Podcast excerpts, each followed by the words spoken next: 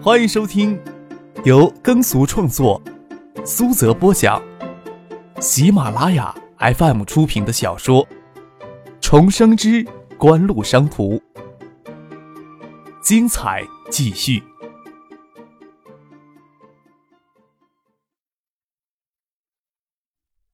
第二百三十六集。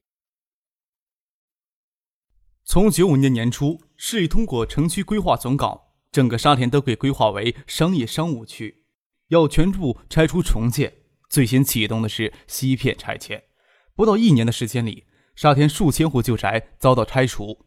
仓促修建的城区规划难度非常高。为了保护东片的建筑群，张克以景湖的名义陆续出手收购了丹景巷近半条巷子的旧宅，投入大量的资金进行旧宅修缮，阻止其他地产商对沙田东片的建筑群下手。丹景巷不拆，丹景巷东面的地域就不能与西面连成一片开发的价值就差了许多。要拆除丹景巷，要支付的拆迁成本就不是那么简单的了。重建后，景湖已经是完全由张可一个人的景湖了。但是在一般的印象里，还将景湖与海域公司与省长徐学平联系在一块儿，没有傻到要去强拆景湖旗下的物业。那些稍微知道景湖真正底细的人。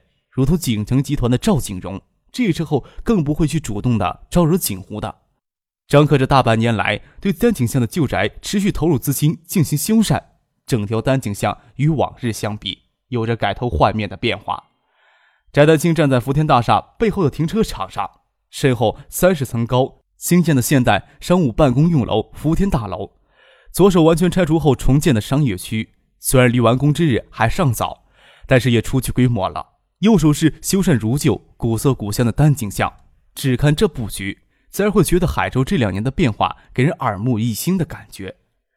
张可将其中的道道跟翟丹青稍微的解释了一下，当然不会提及他暗中抵御城区规划的事情，只是将沙田附近的全貌跟翟丹青完全的介绍了一下，免得他还真以为海州的经济有多么发达，比惠山这样的城市比起来还是差很多的。不过变化还是非常的大。翟丹青坚持他的观点。我们从海州江客码头一路过来，路两旁的建筑都还是三年前的建筑，但是给人的感觉整洁多了。比起新吴，到处都是破损的路面，海州市区的道路就要好很多。道路绿化也不是三年前能比的。还有四凤桥附近。吴总总拿以前的照片给我看，完全看到原貌的一点影子。我相信啊，这里将是未来海州市的缩影。海州再这么发展下去，不出四五年，我看就要整个焕然一新。你这话说的不简单，这里少有不是海州人。你这么说的话，大部分人听了都会非常的舒服。张可嘿嘿一笑，哼。大约如此吧。宾馆与餐饮是不分家的。推门看到照壁上的题字，翟丹青就能感觉到这家私房菜馆的雅致。倒是未曾在新屋看到一家餐馆能与这里相比。四凤桥影视广场里的餐馆，若是面向大众市民的话，这里大概是是向某一阶层开放。宅子外都没有名牌。中午的时候，陈飞荣接到唐静用手机打过来的电话。太阳将近落山，他就在店里等翟丹青、魏兰他们。倒没有想到是赵志刚、张之飞、吴天宝、夫君他们一群人都跟着过来了。等会儿晚晴还要从义龙镇赶过来，还以为顶多有张克、唐静陪着呢。啊！陈飞荣没有想到有这么多人，鼻翼都发愁皱起来了，让他稍显冷淡的清丽多了些天真的味道。我没有刘大桌。小桌也只留了一桌，都预定出去了，怎么办呢？哼，大不了大家端着碗在大厅里过道里吃饭呗。张可嘿嘿一笑，难得看见陈飞荣会露出小女孩纯真的神情，又问他：“你们大一新生几时开学呀？你怎么人还留在海州呢呀？”还要等几天？要六号呢。陈飞荣回答道，眉头还皱着，真是发愁了。看着他爸从里面迎出来，一脸抱歉的说：“我只当没有几个人，让萍姐只留了一张小桌，有没有取消订桌的？张可笑着说：“徐老师这几天都在海州吧？让徐老师在前面给我们挪一个房间出来，盯着洛子喝酒，感觉不比这里差。这里与前门的棋馆有后门相通。陈其心知，平时要见许洪博的地方，铁定要给许洪博骂他心思都钻到钱儿里去了，竟然想将酒席开到他的地盘上。张可出门的话，那自然不成问题了，大不了再让许洪博混吃一顿。”让陈飞荣赶紧去找许洪博说起这事儿。大家伙儿一块过去吧。”张克说道。推门走进棋馆，棋馆四层的木楼结构，投入巨资修缮整固之后，此时已经完全恢复清中时的旧观廊。一二层为棋室，三四层为展览室与围棋教室。许洪博正站在一张棋桌旁看别人下棋，手里捧着一只南瓜造型的紫砂小茶壶。一边看棋，一边举起茶壶，小饮一口。今年春夏为迎灵的事情，他与周游、宋之佑跟地方政府官员打了很多交道，才将迎灵的事情有序的推进下去。前后忙了小半年儿，这才得空闲回海州休息一段时间，比起往常更加清瘦了。穿着黑绸灯笼裤，对镜唐装，两鬓短发灰白，一双眼睛却是异常的清亮。旁人见了，只当他是修身得法的老者。至少许洪波的年纪并不大，今年才五十六。只是他的灰白头发由来已久，还要推溯到他曾经给前市委书记万向前当秘书的时期了。许洪博看着张克与邵志刚他们从后厅门推门进来，笑着招呼他：“你小子没事到这里来闲逛，来找我下棋的？来请你喝酒。”张克说道：“那正好，我还有事儿找你说呢。”许洪博回来好些天都没有主动联系自己，张克只是当无关紧要的事情，只是不方便与周游、宋之佑他们提起。这会儿天还没有完全暗下来，到棋馆来下棋的人还并不多。挪出一间棋室稍作布置，未等冷餐盘摆好，谢婉清让他的私人助理张婷开车送他到这里。婉清进来时，邵志刚、吴天宝、傅俊，甚至张之行都欠着身子迎他。许洪博点头示意，张可伸手接过他的手袋帮他拉开他与翟丹青之间的椅子，说道：“婉晴姐，特意留给你坐的位置，这就是从新屋来的翟姐，老少他们非常欣赏呢。”谢婉晴手倚着椅背，微欠着身子看着翟丹青，笑着说：“早就听说过你了，张可还是等脸上伤疤消了才敢回海州，所以我坚持要过来凑热闹。”你们没有等很长时间吧？手搭在张可的肩膀上坐了下来。听说张克在新吴给你惹了很多麻烦。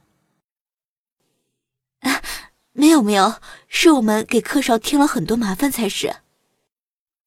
翟丹青站着说。唐静下巴搁在张克另一侧的肩膀上，问婉晴：“婉晴姐，芷彤什么时候回来？”我都有些想她了，就这几天，幼儿园都开学了，他也不能总赖在他奶奶家，看谁有空去省城的时间，将他接过来。谢婉清伸手将唐静额前的一缕有些凌乱的刘海挑了一下，理顺了之后，才回过头对翟丹青说：“你们有没有安排好住的地方？”我那里可以住，晚上可以住我那里。”张克说道。“本来呀，就是这么打算的。小叔的房子也空着，我看唐静今天晚上多半也不回家了。”“那当然，难得有机会，不用晚上按时睡觉的。”唐静得意的说，又拉着旁边的陈飞荣劝道：“晚上一起过去玩吧，人多才热闹。”唐静所说的不按时睡觉，是指不用在他妈指定的时间里睡觉。以他身体的生物钟来说，能撑过夜里的十一点不打瞌睡，那就是奇迹了。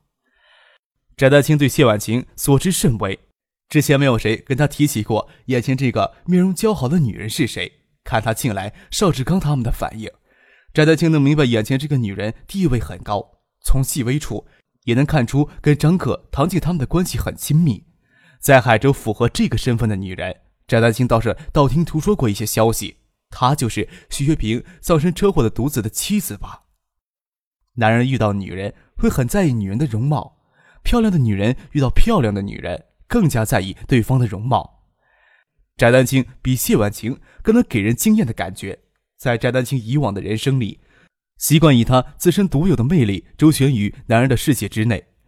眉眼间会情不自禁地流露出风情万种，而谢婉清的出身以及长期以来的生活，注定她的美是收敛含蓄的、温婉的。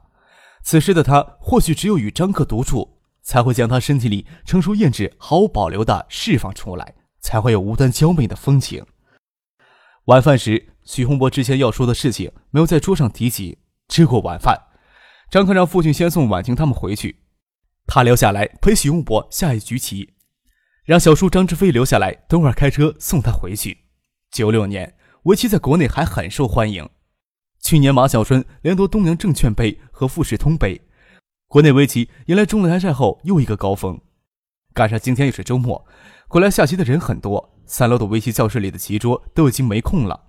吃完饭，占用棋室要赶紧清出来给棋友对弈。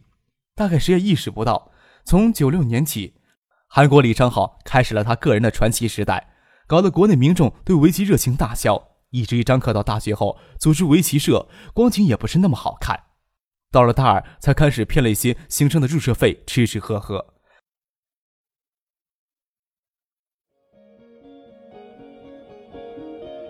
您正在收听的是由喜马拉雅 FM 出品的《重生之官路商途》。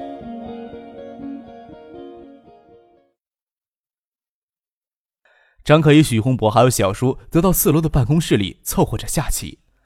许洪博拜托管理席来的两个人都是青阳道观的居士，与许洪博有多年的交情，喜欢下棋，平时也住在道观里边。小叔张志飞帮着来拿棋，他们帮着添茶倒水、收拾停当之后，才出去观棋。许洪博拿起棋子，倒先说起事情来。邢吴的事事呀，我听瑞平详细的说过，邢吴的案子这么大。那个罗桂元只是在地方上有些势力，没人帮他们将案子安下去。接下来应该是整肃全省的水利系统了吧？嗯，张可点点头。有什么不妥的吗？站在徐学平对立面的那些人，或许更希望徐学平这次的手腕更强硬一些呀。我前些天在上没听到一些事儿，小江有段堤防工程背景不是那么简单呀。张可点点头，说道：“我也有听说过这个。水利部门下设小江流域水利治理办公室，小江流域的治理与江堤建设受省里与这个办公室的双重领导，也给了那些喜欢钻空子、走门道的人更多的机会。要是没有新屋案子做突破口，想要下手查小江堤防没那么简单。月前北京的神溪同案也判了，新屋也的确捅出了这么大的篓子。”要彻查的话，也只有眼下的时机合适了。你们是不是担心最近几年内会出现大篓子呀？许洪博木然问道。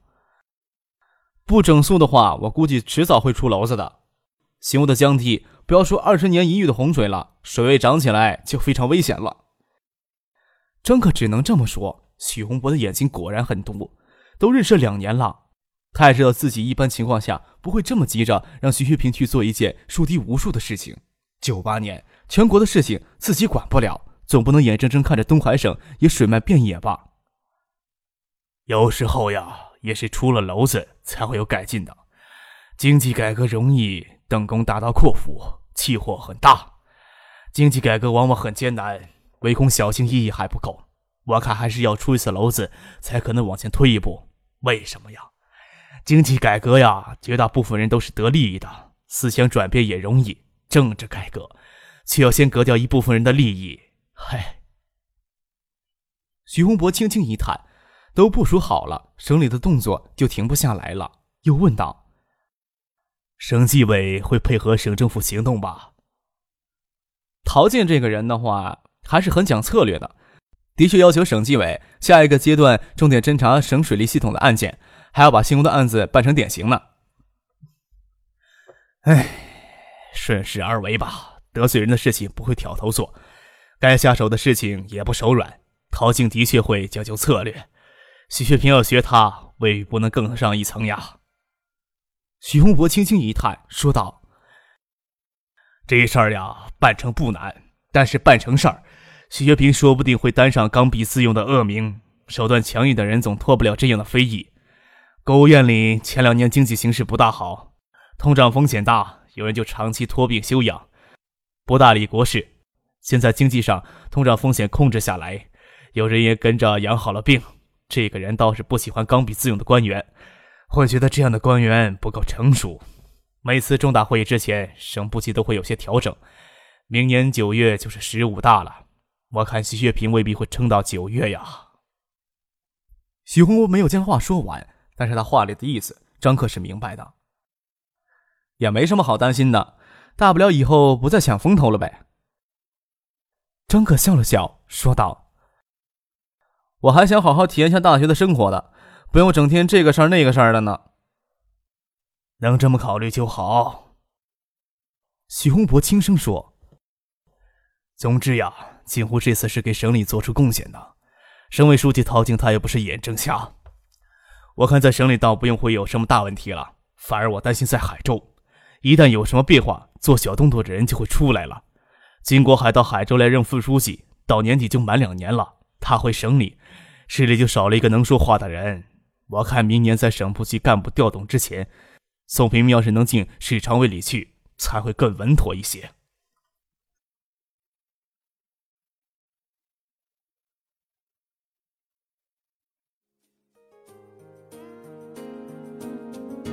听众朋友，本集播讲完毕，感谢您的收听。